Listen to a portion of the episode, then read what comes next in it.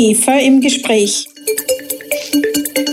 Der Podcast der Austrian Self-Care Association.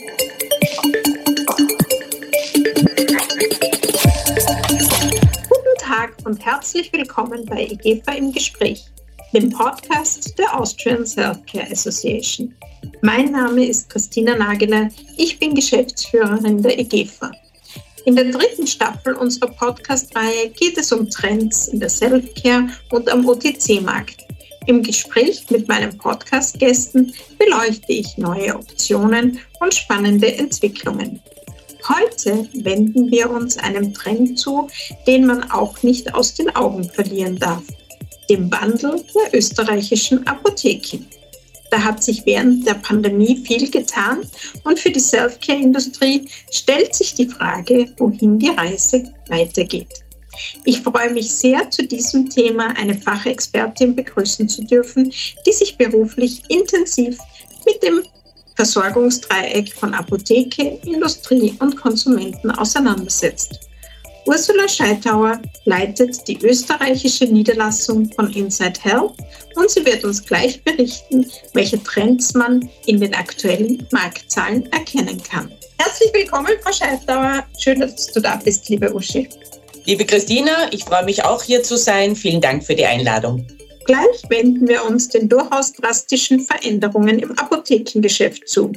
Vorher möchte ich meinen Gast aber noch kurz vorstellen. Ursula Scheitauer hat 35 Jahre Erfahrung in allen Bereichen der Pharmamarktforschung. 2014 gründete der Informationsdienstleister Inside Health in Österreich eine eigene Niederlassung, deren Leiterin Ursula Scheitauer seither ist. Ihr Schwerpunkt liegt in den Bereichen Datenqualität, Schnelligkeit, Transparenz und Service. Inside Health bietet ein breites Portfolio datenbasierter Dienste zur Marktforschung an. Analysiert werden unter anderem die Daten von österreichischen Pendelapotheken und was man aus diesen Daten aktuell herauslesen kann. Darüber sprechen wir jetzt gleich.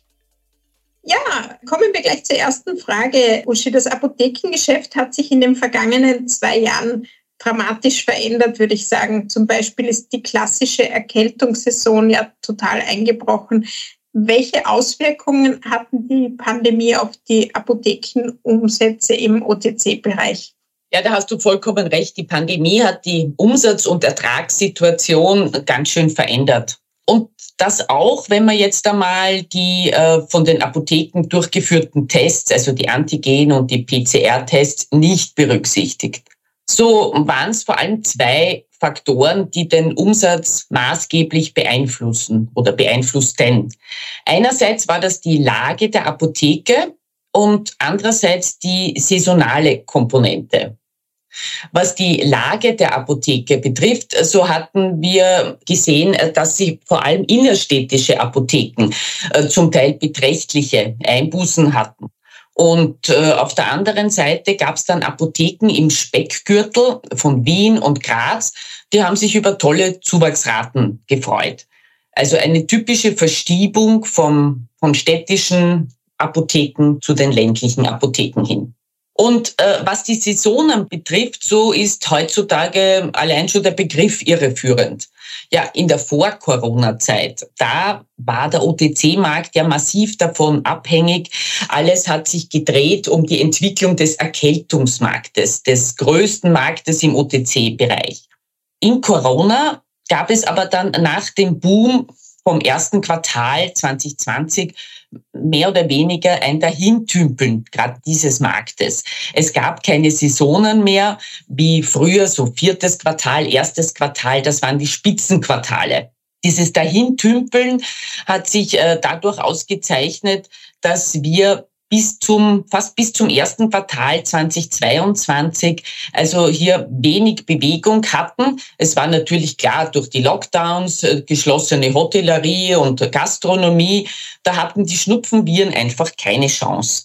Jetzt, in den ersten Monaten, hat sich das äh, doch deutlich geändert und äh, Erkältungsprodukte verzeichnen super Zuwachsraten. Aber Vorsicht, die beziehen sich immer auf das Jahr 2021. Es gab aber noch weitere Kategorien, die da zu den Gewinnern gezählt haben. Zum Beispiel die Beruhigungs- und Schlafmittel in den letzten Jahren.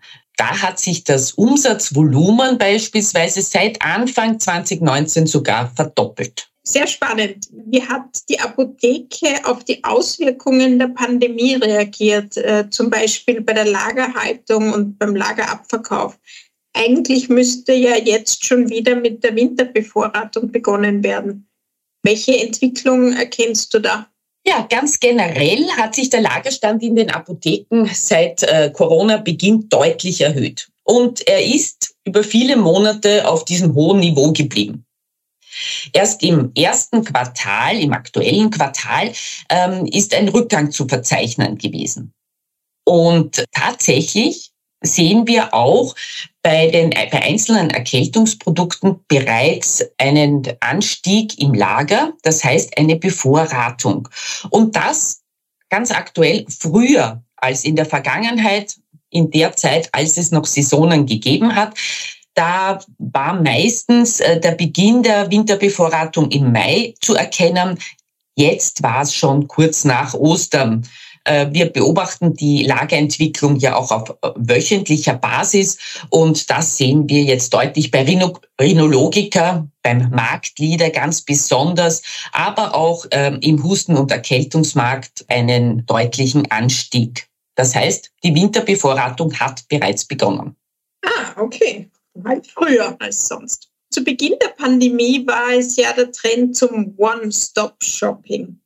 Die Menschen haben eben versucht, möglichst alle Produkte in einem Geschäft einzukaufen und haben typische Self-Care-Produkte bei Verfügbarkeit dann auch gleich im Supermarkt mitgenommen. Das kostenlose Corona-Testangebot in den Apotheken hat dann seit dem Vorjahr viele Menschen wieder zurück in die Apotheke gelockt. Die Kundenfrequenz ist dort 2021 um ein Drittel gestiegen. Wirkt sich diese zusätzliche Frequenz auch auf den OTC-Umsatz aus? Ja, da hast du vollkommen recht. Das ist sicher einer der Faktoren. Ähm, so sehen wir doch einige Bereiche, die besonders gute Zuwachsraten erzielen konnten. Dazu zählen im vergangenen Jahr beispielsweise eben die Beruhigungs- und Schlafmittel, aber auch Rhinologika, Antirheumatika und auch die Apothekenkosmetik, einmal ganz abgesehen von den äh, Tests. Im aktuellen Jahr sind das auch die Analgetika, äh, Verbandstoffe und Probiotika, die zu den höchsten, äh, zu den Märkten zählen, äh, die die höchsten Zuwachsraten aufweisen. Abgesehen, wie gesagt, auch von den Erkältungsprodukten. Und wie beurteilst du die Bereitschaft der Apotheken, sich aktiv im Verkauf von Selfcare-Produkten zu engagieren? Was hat sich da bei der Klassifikation der Apotheken verändert? Gibt es noch die besonders erfolgreichen Top-Apotheken, die im OTC-Verkauf Spitzenumsätze erreichen oder hat sich da, hat es da auch Verschiebungen gegeben? Ja, definitiv hat es da Verschiebungen gegeben. Also gerade bei der Klassifikation der Apotheken hat sich durch Corona wirklich viel getan. Wir haben das analysiert und festgestellt, dass es natürlich weiterhin die Top-OTC-Apotheken gibt. Betrachtet man beispielsweise die besten 50 aus dem Jahr 2019, das heißt die Apotheken mit dem höchsten OTC-Umsatz, so sind 58 Prozent davon permanent in den letzten Quartalen unter den Top 50 zu finden. Doch was ist mit den anderen 42 Prozent passiert? Da gibt's 18 Prozent, die es nicht mehr in die Spitzengruppe geschafft haben. Andere haben das nur in einzelnen Quartalen geschafft. Da hat sich doch tatsächlich sehr, sehr viel getan. Okay, sehr spannend. Weißt du, warum? Was da passiert ist? Naja, äh, das können einerseits natürlich äh, die städtischen Apotheken sein, die äh, weniger Frequenz haben oder hatten im letzten Jahr beispielsweise und aus dem Grund dann nicht mehr äh, so gute Umsätze haben. Es können aber auch Apotheken sein, die äh, besonders viel zum Beispiel auch in Tests investiert haben und jetzt äh, das nicht geschickt nutzen konnten. Beispielsweise. Aber man muss sich das natürlich im Detail anschauen. Und daher empfehlen wir denn jeder OTC-Firma, sich die Klassifikation jetzt ganz genau anzuschauen und äh, das Targeting wirklich zu überprüfen. Wir unterstützen Sie natürlich gerne dabei, zum Beispiel auch mit unserem neuesten Service, dem Pharmacy Cube, wo wir ein visualisiertes Apothekentargeting bieten mit äh, detaillierten Apothekenprofilen. Ja, dann danke dir, liebe Uschi, für diese aktuelle Trendanalyse. Mit Hilfe der Marktforschung von Inside Health fällt es unseren Mitgliedsbetrieben leichter, in Kontakt mit den Apotheken am Ball zu bleiben und die richtigen Entscheidungen zu treffen. Danke, Uschi. Vielen Dank, liebe Christina, und alles Gute. Als IGEFA-Mitglied haben Sie übrigens Zugang zu unserem passwortgeschützten Members-Bereich auf der Website igefa.at. Dort finden Sie alle wichtigen News für die Self-Care-Industrie sowie auch Leitfäden für Ihre tägliche Arbeit und Antworten auf häufig gestellte Fragen zur Vermarktung von rezeptfreien Arzneimitteln, Nahrungsergänzungsmitteln, Medizinprodukten, Kosmetik und anderen Gesundheitsprodukten.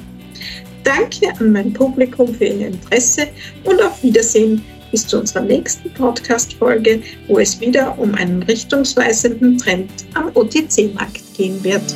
Música